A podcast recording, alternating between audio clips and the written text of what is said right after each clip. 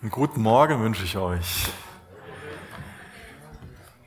Ja, ich bin sehr dankbar, dass wir heute Morgen Ruth Kapitel 4 aufschlagen dürfen.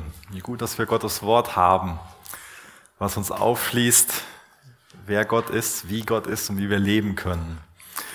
Äh, ich gehe mal davon aus, dass wir uns heute so die erste Hälfte von dem Kapitel ansehen werden, Vers 1 bis Vers 12. Dieses Buch beschreibt ja so eine Familiengeschichte, was eigentlich mit einer großen Tragödie anfängt. Ja. Eine ganz schlechte Entscheidung wird getroffen, man geht hinaus aus Gottes Gegenwart und drei Männer sterben in Moab. Dann kehrt, kehren zwei Witwen wieder zurück nach Bethlehem, die Ruth und die Noomi.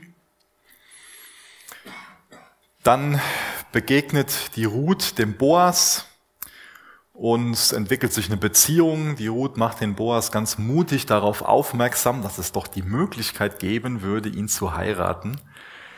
Und äh, die zwei wollen auch gerne heiraten.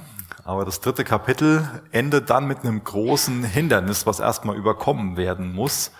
Nämlich, dass es so ist, dass es da einen anderen Löser gibt. Also die wollten nicht nur einfach heiraten, sondern es ging darum, dass der Boas die Ruth auch lösen soll, damit die Ruth und auch die Noomi so ihren Familienbesitz wiederbekommen, vielmehr die Noomi.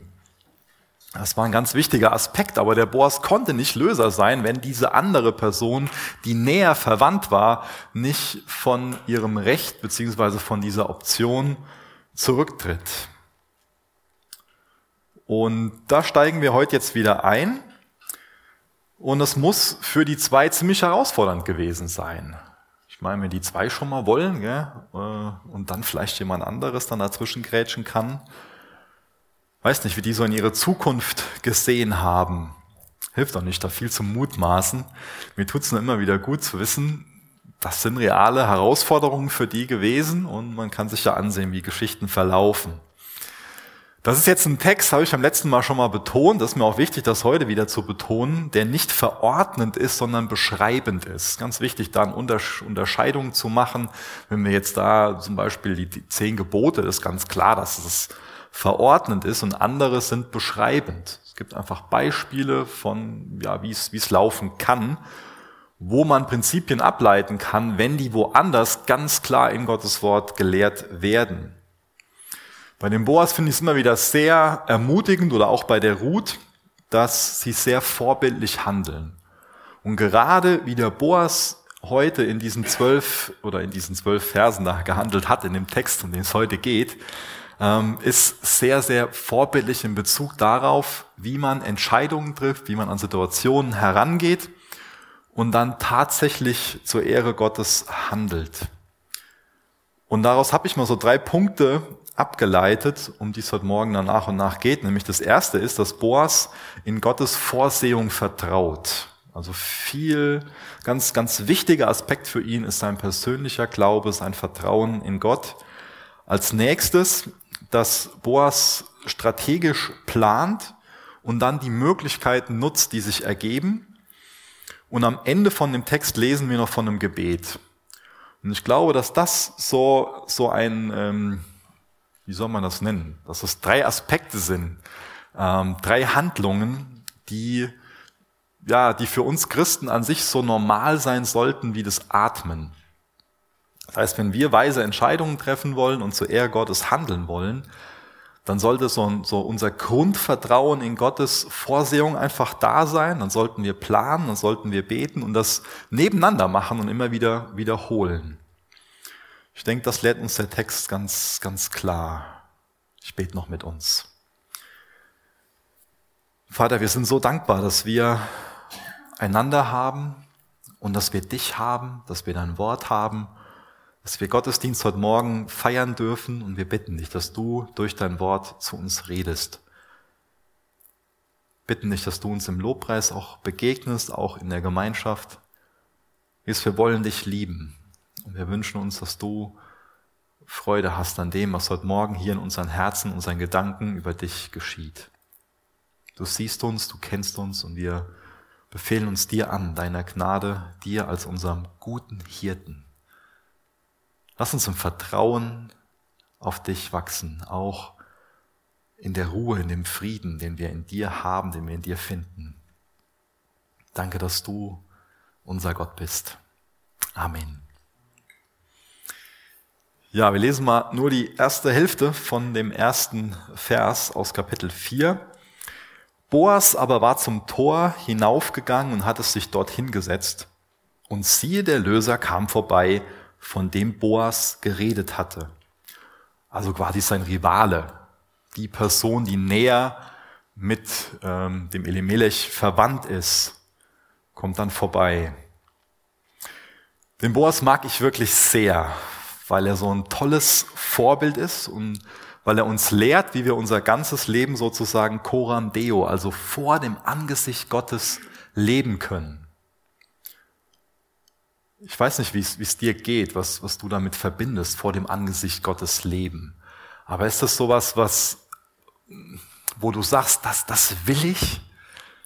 Ist das so eine, so eine innere Überzeugung, so eine, so eine Leidenschaft verbunden mit einer ganz klaren Entscheidung, dass du für dich sagst, ja, auch ich will mein ganzes Leben in Gottes Angesicht leben, zur Ehre Gottes. Ich suche Gott und will ihn in allen Aspekten meines Alltags, will ich ihn ehren. Ich denke, Boas hat dieses Herzensanliegen, dieses Verlangen. Boas ist ja ein erfolgreicher ähm, Geschäftsmann und als erfolgreicher Geschäftsmann dient er Vollzeit seinem Herrn und Gott. Das schon mal öfter gehört so, dass jemand gesagt hat, ja, ich habe eigentlich keinen kein Bock mehr auf meinen Job und ich äh, will an sich endlich Vollzeit dem Herrn dienen. Ich glaube, der Boas hat für sich einfach gesagt, hier, meine Arbeit, das ist mein Dienst. Vollzeitig bei dem, was ich gerade so tue als Geschäftsmann, will ich meinem Herrn dienen. Und der Boas ging, davon kann man ausgehen, als Teil von seiner ganz gewöhnlichen Arbeit ins Tor. Das ist jetzt nicht so ein Tor, wie wir das hier in, in Herborn kennen, so ein altes Stadttor, wo es einfach nur darum ging, rein und rauszukommen, sondern in der Antike war das Tor wesentlich mehr, nämlich quasi Rathaus und Gericht. Das heißt, dass da ganz wichtige Beschlüsse gefasst wurden, dass da Verträge geschlossen wurden und dass da Recht gesprochen wurde. Und aufgrund von der Person, die der Boas ist, gehen viele davon aus, macht das einfach sehr viel Sinn. Er hatte auf jeden Fall diese Verantwortung, auch zum Tor zu gehen und da einer von den Männern zu sein, die Zeugen sind, die mitentscheiden. Und deswegen macht es Sinn, hier davon auszugehen, dass er jetzt hier ganz einfach montags morgens, ob es montags war, ist einmal dahingestellt, aber einfach in seinem Alltag ganz normal ähm, seinem, seinem Job, seinem Beruf nachgeht. Und vielleicht hing er auch noch in seinen Gedanken so der Ruth nach und äh, hat sich vorgestellt, wie das alles so werden kann. Und siehe da, der Löser kommt vorbei.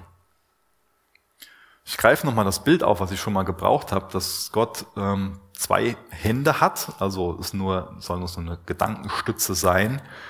Ähm, Gott hat zwei Hände, eine Hand, mit der er sichtbar Wunder wirkt Gerade als wir durch Matthäus durchgegangen sind, ging es ja ganz, ganz häufig um Dinge, die wir ganz klar als Wunder benennen.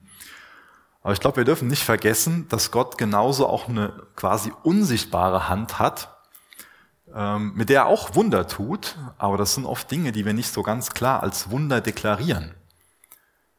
Zum Beispiel äh, in Ruth ist aus meiner Sicht voll davon. Ein Beispiel dafür wäre, dass Ruth auf dem Feld von dem, von dem Boas, dass sie sich das ausgesucht hat. Es gab ganz viele andere Felder, aber Gott hat sie dahin geführt.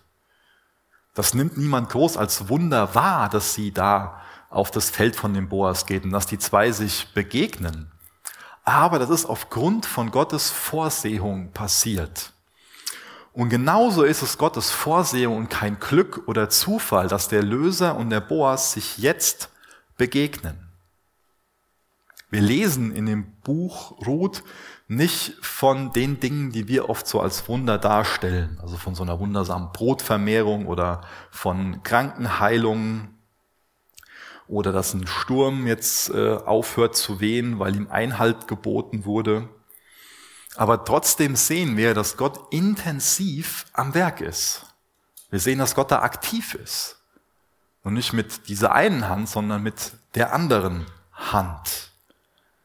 Wir lesen in dem Buch nicht davon, dass Engel auftauchen oder dass äh, Gott durch Plagen wirkt oder auch, dass er durch eine Wolkensäule führt und trotzdem führt Gott den Boas, trotzdem führt Gott die Ruth, trotzdem führt Gott den anderen Löser. Boas geht angenommen ganz gewöhnlich auf seine Arbeit und die zwei begegnen sich. Kein Zufall, sondern Gottes Vorsehung. Ich weiß nicht, was Gottes Vorsehung in deinen Gedanken für eine, für eine Rolle spielt. Du mit dem Thema umgehst, wie sehr du unterschiedliche Situationen ähm, bewertest und deutest.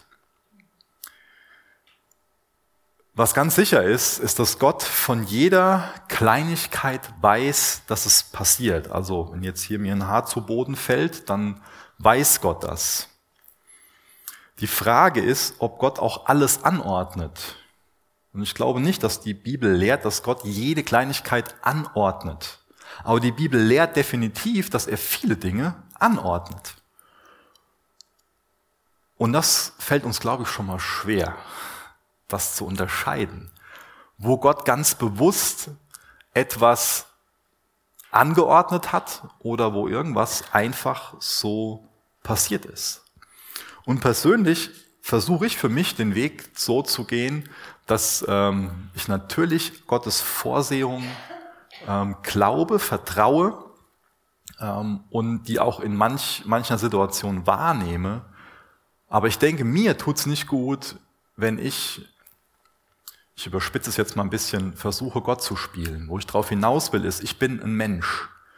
Meine Wahrnehmung, meine, meine Einschätzung von Situationen ist menschlich. Die kann geistlich sein, die kann fleischlich sein, die ist bestimmt auch durch Erfahrungen, die ich gemacht habe. Und deswegen ist die getrübt, meine Beurteilungsfähigkeit. Vielleicht auch deine. Wo ich darauf hinaus will, ist, Gott ist absolut souverän. Er ist allmächtig. Er ist dazu, er weiß genau, was er tut. Aber als Mensch will ich mich persönlich zurückhalten, in vielen Situationen dann zu behaupten, und das hat Gott so und so. Also da, wo die Bibel ganz klar ist, da will ich das auch sein. Aber ich merke in meinem Alltag an vielen Situationen, da kann ich eine innere Überzeugung zu was haben, aber mir tut's gut, da, ich sag mal, zu versuchen, demütig damit umzugehen. Und vor ein paar Wochen habe ich ja ähm, was zum großen Saal gesagt ähm, und ähm, hab da ganz, war da ganz bewusst für mich defensiv mit. Ähm, ich würde es defensiv nennen. Äh, in dem Sinne jetzt zu behaupten, und das ist Gottes Wille für uns. Ich habe für mich eine innere Überzeugung, dass ich glaube, dass das für uns als Gemeinde dran ist. Aber ich glaube, für mich ist es auch unheimlich wichtig, und ich denke auch für dich, nie irgendwie durch Worte zu manipulieren oder auch so einen geistlichen Druck auszuüben. Mein Urteilsvermögen ist getrübt. Wie gesagt, ich habe die innere Gewissheit, dass es für uns als Gemeinde dran ist, dass es gesund ist und dass Gott sich das wünscht, dass wir das tun. Aber wer bin ich? Wer bin ich? Ich glaube, wir sollten ständig Gottes Vorsehung vertrauen. Und darin ist uns der Boas ein Beispiel. Es ist so wunderbar zu wissen, dass Gott souverän und gut ist.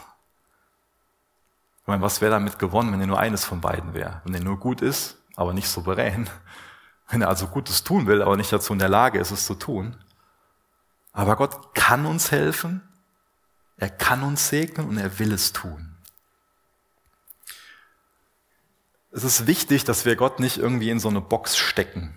Dem Volk Israel, dem gab Gott Manna in der Wüste. Der ließ es ganz übernatürlich vom Himmel regnen. Und im Buch Ruth, da hat er also mit seiner sichtbaren Hand versorgt, im Buch Ruth versorgt Gott mit seiner unsichtbaren Hand.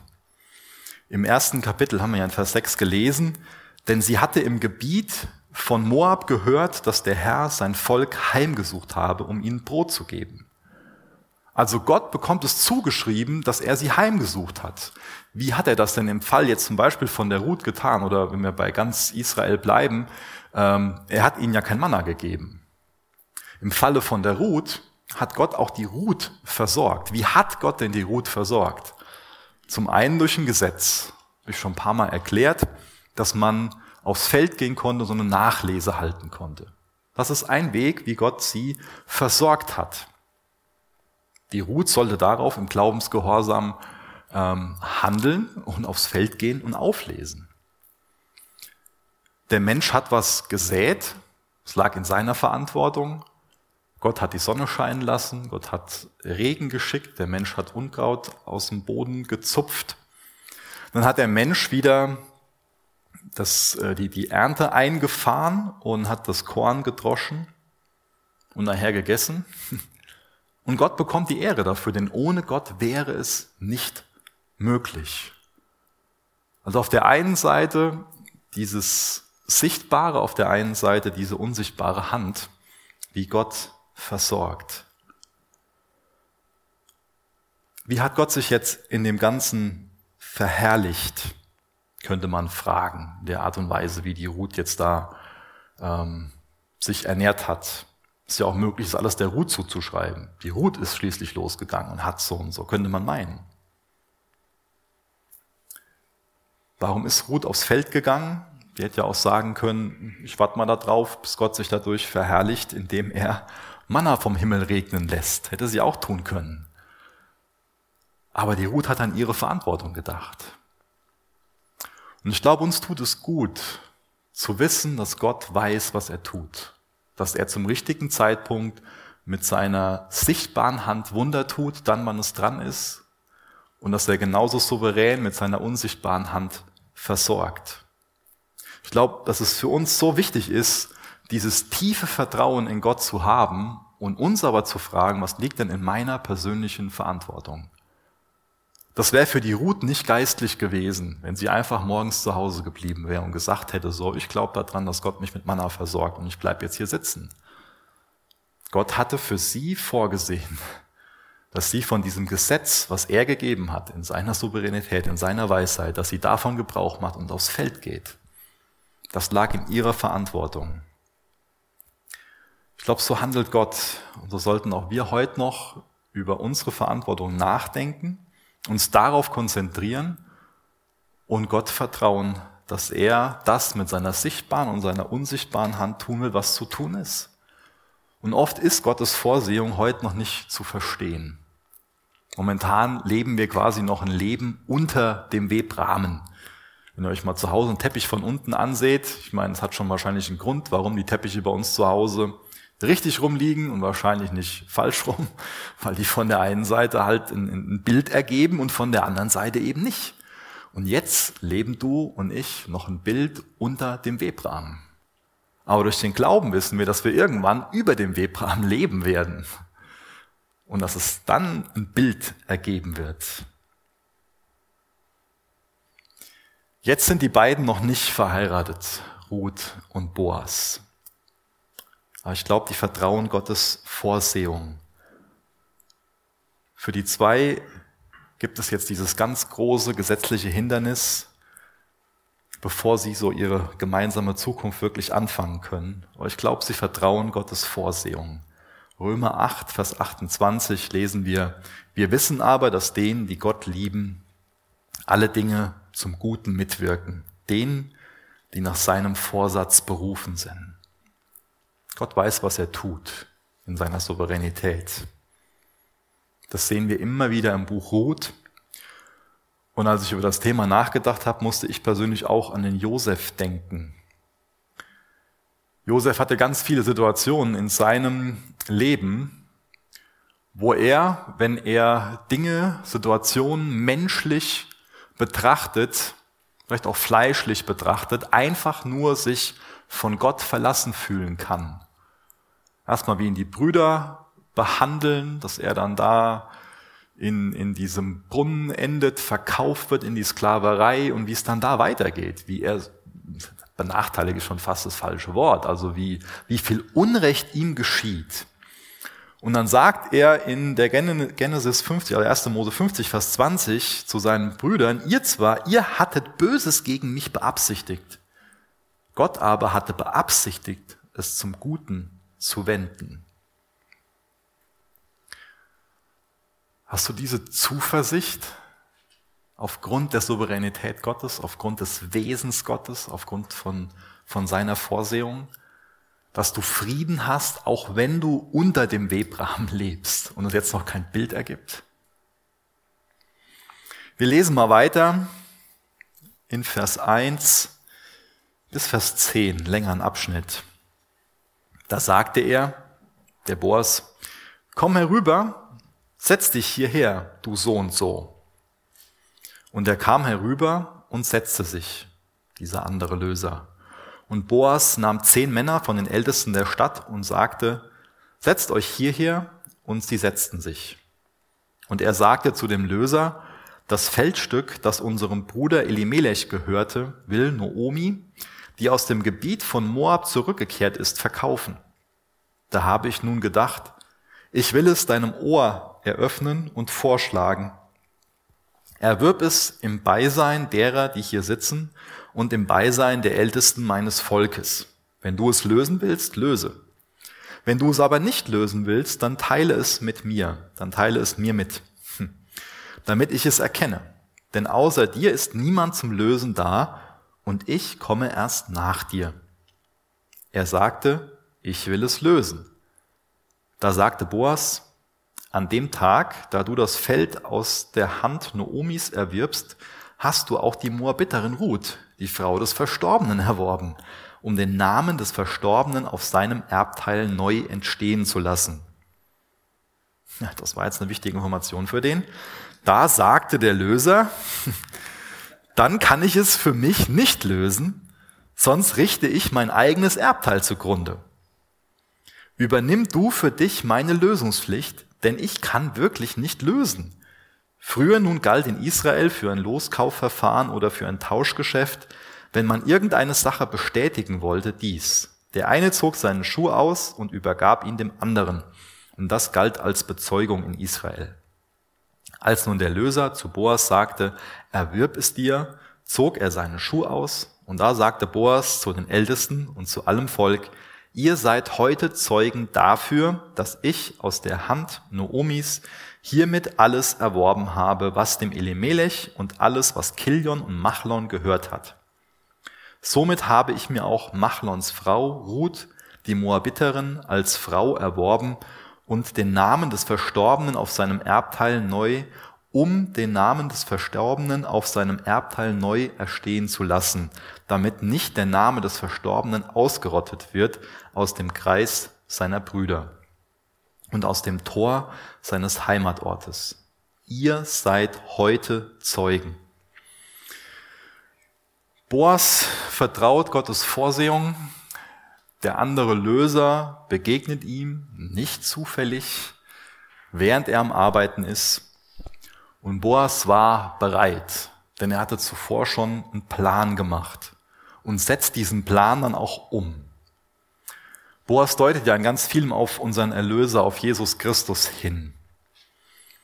Auch Jesus hat einen Plan gemacht und hat ihn umgesetzt.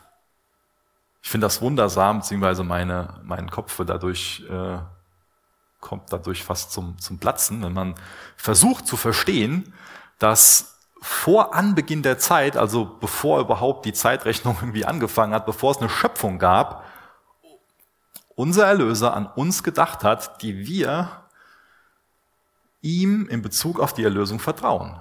Diese Erlösung war schon geplant, bevor es überhaupt die Zeit gab, nicht nur bevor es uns gab. Boas hat einen Plan, weil er an Gottes Führung glaubt. Und ich glaube, genauso sollten wir Gottes Versorgung vertrauen, Gottes Vorsehung vertrauen und Plan machen, Pläne machen.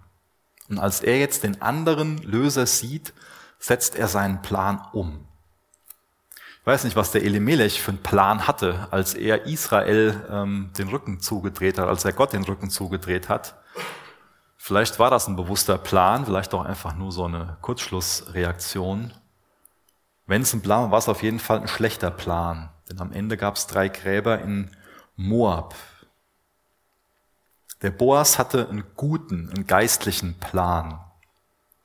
Und am Ende hat er einen Sohn, ist verheiratet und sein Sohn und seine Frau stehen in Jesu Stammbaum. Damals hat Grundbesitz noch äh, eine deutlich wichtigere Rolle gespielt zur Versorgung, überhaupt seinen Lebensunterhalt bestreiten konnte als heute. Und damals war es an sich auch so, ja, der Grundbesitz gehörte schon einer Person, aber viel eher einer ganzen Generation, also einer ganzen Familie. Also der musste innerhalb der Familie weitergegeben werden und so dachte man auch über den Grundbesitz. Ich meine, generell gab es damals nicht so einen Individualismus, wie es ihn heute gibt, sondern damals hat man in Familien gedacht. Also die Grundstücke gehörten einer Familie und nicht nur der Familie, die gerade lebte, sondern auch den Söhnen und Enkeln und Kindeskindern und so weiter. Also der Besitz wurde nicht einfach hin und her verkauft oder so. Das war nur ganz schwierig möglich. Nur unter ganz, ähm, ja, nur unter ganz eingeschränkten Bedingungen und dann auch nur innerhalb der Großfamilie. Und auch das ist alles Teil von Gottes Geboten. Also auch darum schert sich Gott. Auch dafür hat Gott damals Gebote erlassen, wie mit diesem Grundbesitz verfahren wird. Und er hat auch ein Gebot erlassen, dass wenn jemand seinen Besitz verliert, dass er dann nach 50 Jahren wieder zurückfällt an die ursprüngliche Familie. Aber leider hat sich Israel in vielem da nicht dran gehalten. Deswegen lesen wir das auch immer wieder in den Propheten, dass sie das Volk, beziehungsweise eher die jüdischen Herrscher, dafür zurechtweisen, ähm, dass sie den Hilflosen das Land gestohlen hatten. Nämlich Gott wollte nicht, dass ähm, da ähm, Arme benachteiligt werden, Hilflose keine Perspektive mehr haben und das Land irgendwie missbraucht wird, sondern Gott sieht sich als Eigentümer von dem Land, was er einzelnen Familien, einzelnen Stämmen anvertraut hat. Ich finde das faszinierend, sich gerade mit den Gesetzen auseinanderzusetzen, ähm, weil mir wird Gottes Wort dadurch, Gottes Gebote dadurch wirklich kostbar. Ich erlebe das schon mal so, dass jemand so eine Haltung dem Alten Testament gegenüber hat, so nach dem Motto, ja gut, dass wir das los sind. Ähm, kennst du das vielleicht von, von dir, dieses Denken über das Alte Testament, gut, dass wir das los sind? Also Jesus hat diese Haltung nicht gehabt dem Alten Testament gegenüber oder auch ähm, der Boas nicht, sondern Gottes Gesetz ist kostbar natürlich auszuführen, wie sich die Prinzipien heute anwenden lassen. Das ist ein anderes Thema. Aber was hast du grundsätzlich da für eine, für eine Haltung gegenüber? Die Noomi, ähm, als die nach Moab gegangen ist, also hinaus aus Gottes Gegenwart, hat sie sehr wahrscheinlich das Grundstück, was ihrer Familie gehört, beziehungsweise ihr Mann wird es gemacht haben, das Grundstück versetzt, also so etwas wie eine Hypothek aufgenommen. Und jetzt geht es darum, dass das Grundstück gelöst wird, denn die Noomi kann es nicht auslösen. Die Ruth kann es genauso wenig auslösen, dafür haben die nicht das Geld. Der andere Löser, der hat das Geld dafür. Und er wird sich wahrscheinlich nach der ersten Ansage von dem Boas erstmal gefreut haben. Super, schnelles Geschäft. Ich kann meinen Grundbesitz erweitern, kann die Notlage von einer Person ausnutzen und kann günstig an Land kommen. Ich glaube, das sehen wir auch gerade um uns herum. Leider nimmt Kinderarmut ziemlich schnell zu, aber in der Krise werden Superreiche immer reicher und Notlage von Menschen wird systematisch ausgenutzt. Der Boas ist ein sicherer Erlöser. Der Boas kämpft um seine Braut und er geht sehr strategisch vor. Da herrscht schon so eine Vorfreude in seinem Gegenüber, aber dann lässt er wie aus dem Nichts so eine ganz wichtige Information fallen.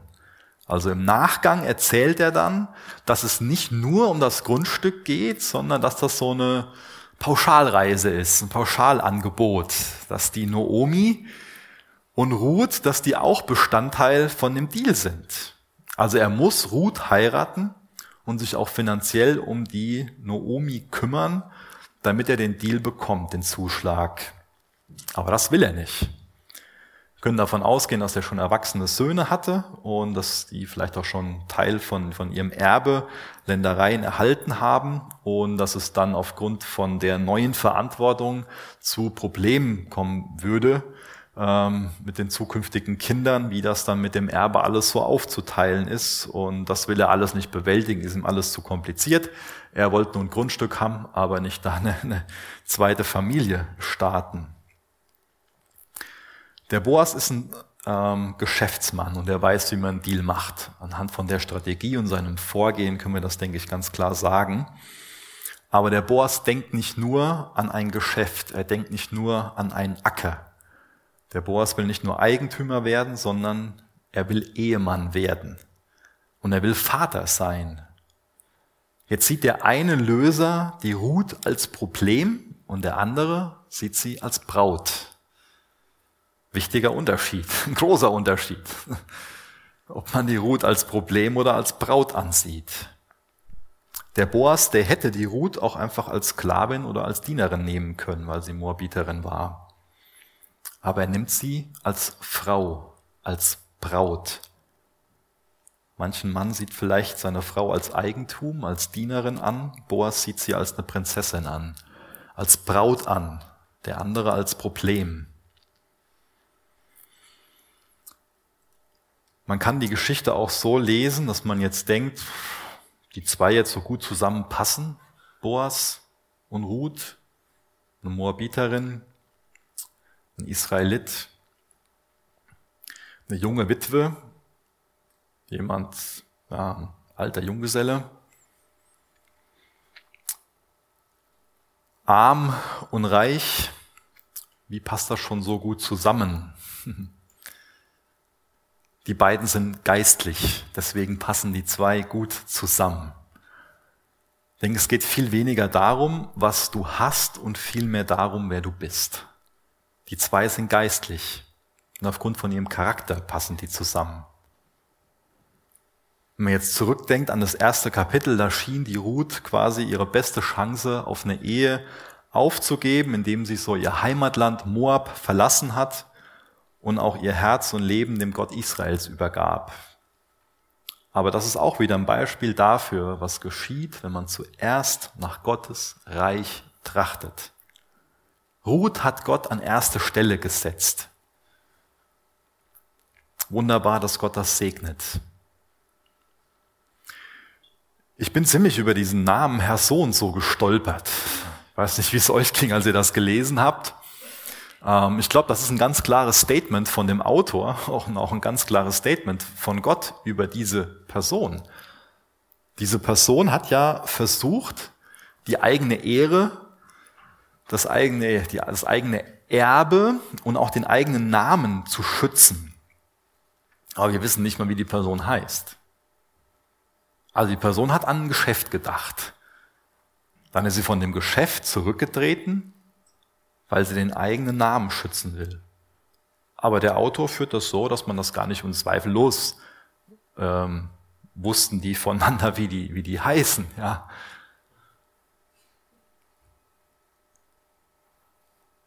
Ich glaube, der wurde bewusst aus dem Buch Ruth ausgelassen.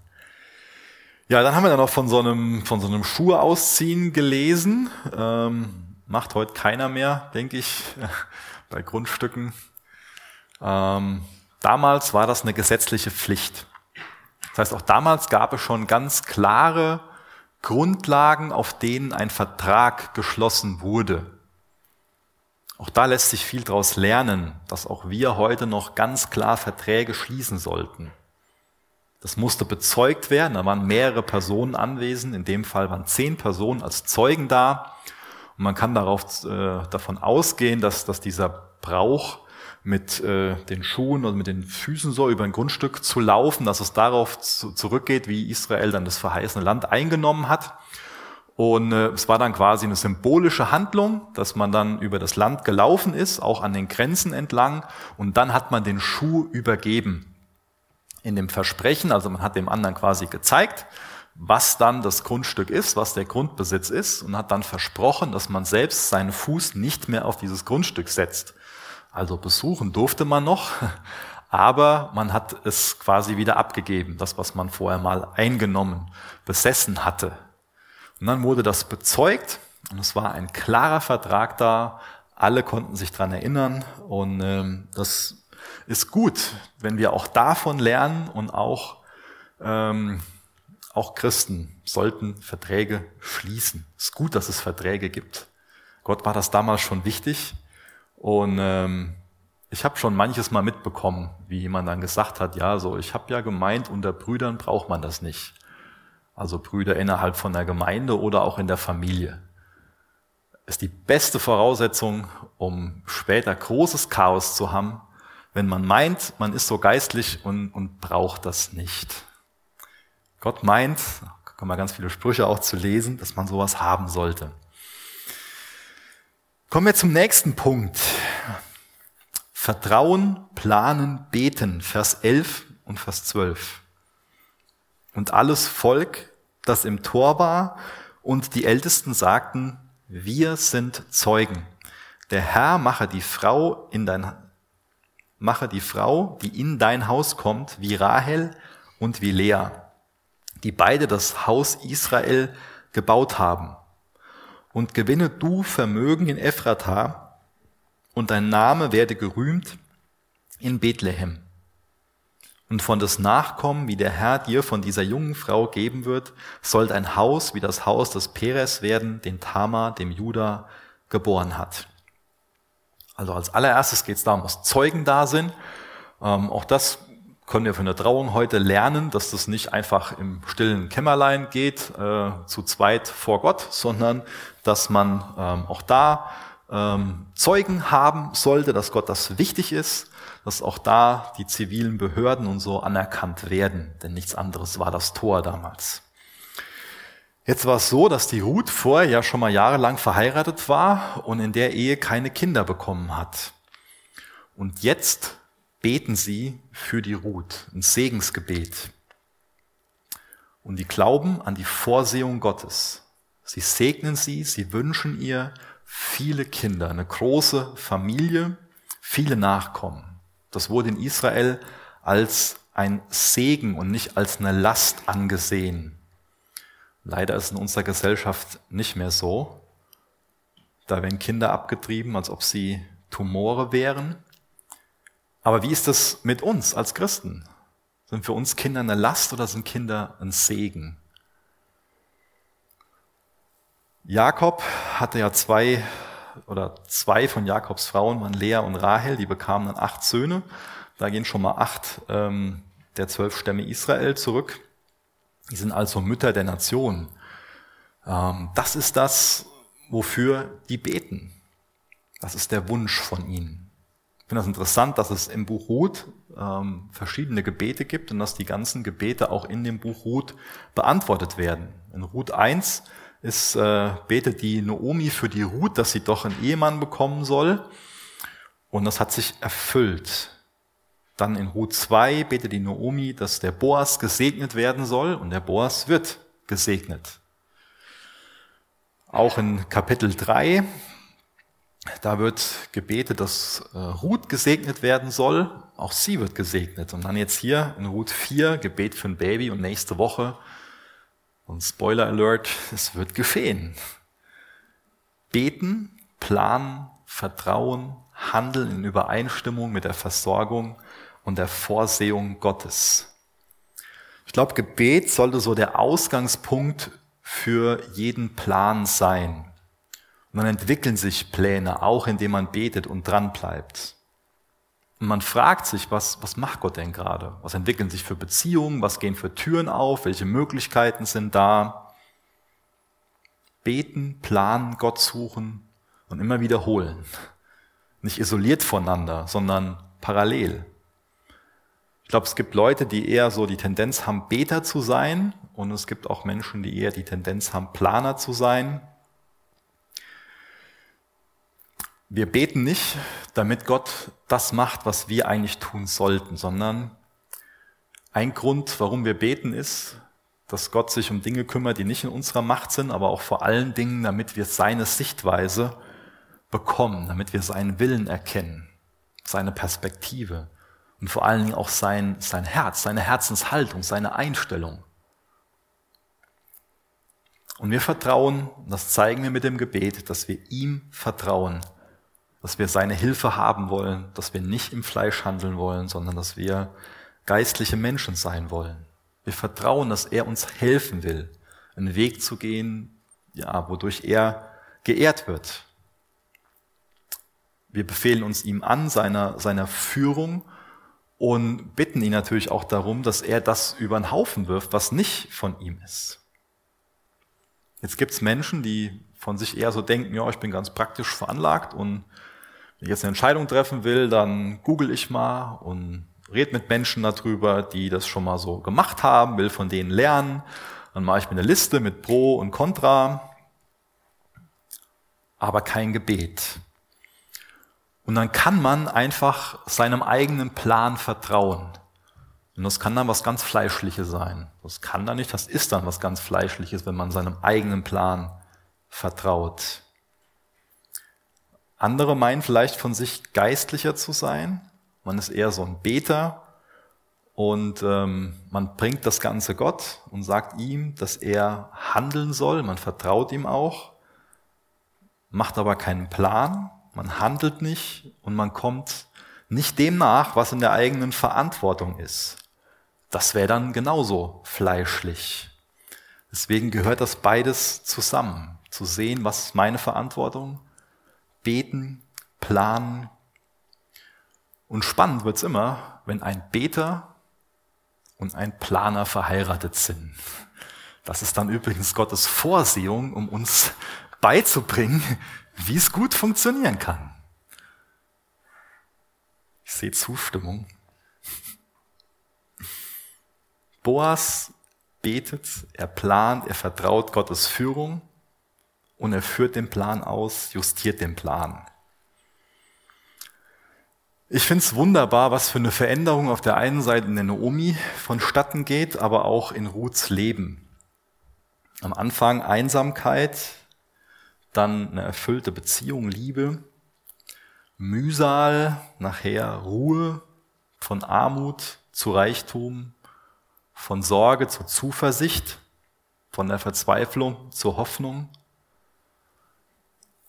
Sie ist jetzt nicht mehr Ruth, die Moabiterin, sondern sie ist jetzt Ruth, die Frau des Boas, eine ganz andere Identität.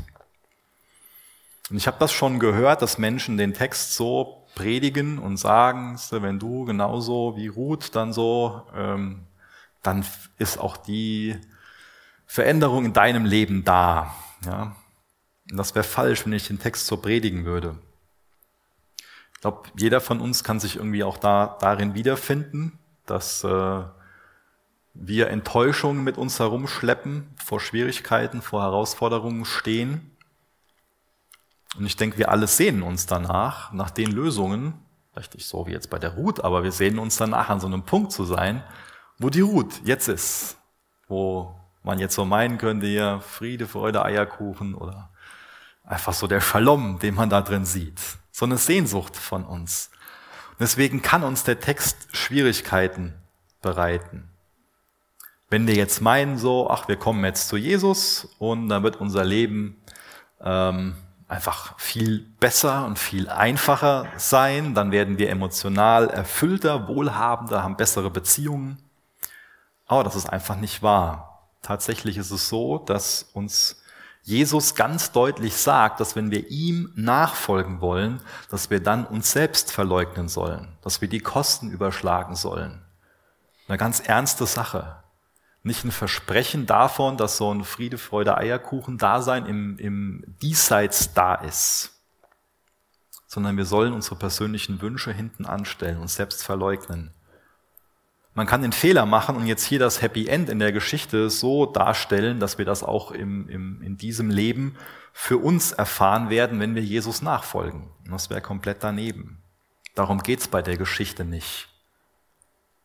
Bei dieser Geschichte von Ruth, und ich glaube auch eigentlich bei jeder Geschichte im Alten Testament, geht es darum, dass sie ein Hinweis oder vielmehr ein Wegweiser zu einer deutlich wichtigeren Geschichte ist, nämlich der Geschichte von einem Löser, der wirklich aufopferungsvoll seinen einen Preis bezahlt hat und seine Braut erlöst hat. Darum geht's in dieser Geschichte. Wer ist jetzt so ein Löser? Wenn wir jetzt einen schrecklichen Autounfall haben und dann aus dem Auto rausgeschnitten werden, dann ist der Feuerwehrmann quasi unser Löser. Wir können uns nicht aus der Situation heraus befreien. Aber dann kommt jemand von außen und schneidet uns frei und holt uns aus dem Wrack raus. Der Löser ist also allgemein gesagt derjenige, der uns aus einer Situation befreien kann, wo wir uns nicht rausretten können. Boas ist so ein Löser. Ruth und Naomi können sich nicht aus dieser Situation befreien, nicht aus ihrer eigenen Kraft. Boas ist dazu in der Lage. Er kann sie aus der Situation befreien. Und Boas kommt, hat nicht nur die Möglichkeit, sondern er setzt es auch tatsächlich um. Und wie Boas sie retten muss, muss auch Jesus uns sie nicht retten muss, vielmehr gesagt, muss auch Jesus uns nicht retten. Aber weil er uns liebt, aus seiner freien Entscheidung kommt er auf uns zu und bietet uns diese Rettung an. Wir sehen in Boas, dass er sich an das Gesetz hält und auch in Jesus sehen wir, dass er die Erfüllung des Gesetzes ist. Das noch mehr, als sich einfach nur dran zu halten. Wie der Boas Ruth als seine Braut nimmt, will Jesus uns als seine Braut nehmen. Nicht als Sklave, sondern auch als Braut. Er sieht uns nicht als Problem wie der andere Löser, sondern als Braut. Das sind Gottes Gedanken über uns. So sieht uns Jesus. Boas ist großzügig. Er lädt sie an den Tisch ein. Es gibt ein tolles Essen. Und das wird im Endeffekt auch die Ewigkeit sein, wenn wir diesem Löser Jesus vertrauen. Das ist die Geschichte des Himmels. Es gibt aber auch Gegensätze zwischen Boas und zwischen Jesus. Und ich denke, ein ganz entscheidender ist, dass Boas die Ruth aus seinem Reichtum ähm, frei kauft. Aber Jesus kauft seine Braut, kauft uns, indem er sich selbst hingab und mit seinem Blut bezahlt hat. Und das ist wirklich grenzenlose Liebe. Wenn wir da schon eindruckend finden, wie der Boas liebt, sollte uns die Liebe von Jesus viel mehr beeindrucken. Boas musste nicht leiden, er musste nicht sterben, um seine Braut zu bekommen. Jesus war dazu bereit, zu leiden und zu sterben, damit wir seine Braut werden können. Ihr dürft noch gerne mit mir aufstehen, ich will noch gerne mit uns beten.